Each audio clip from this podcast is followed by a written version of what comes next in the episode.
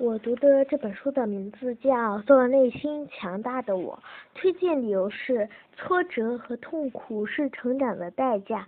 下面是我分享的片段：挫折与逆境会让我们成长。世上无难事，只要肯登攀。成功不会给那些整天无所事事的人，不会给那些成天废度年华的人。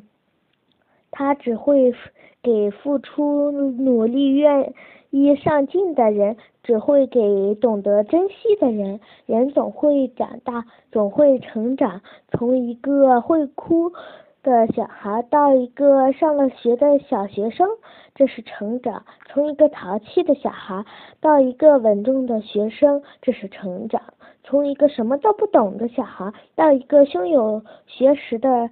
学生，这是同时成长。当然，每个人都在成长的过程中会遇到困难，都会感到受伤，会哭泣，会悲痛。但是不要恐惧，不要惊慌，因为只有启程才会达到目的地。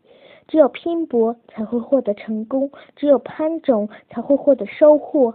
相信风雨过后，眼前将是翱翔与游的水天一色；走出金腊，前面就将是铺满鲜花的红妆大道。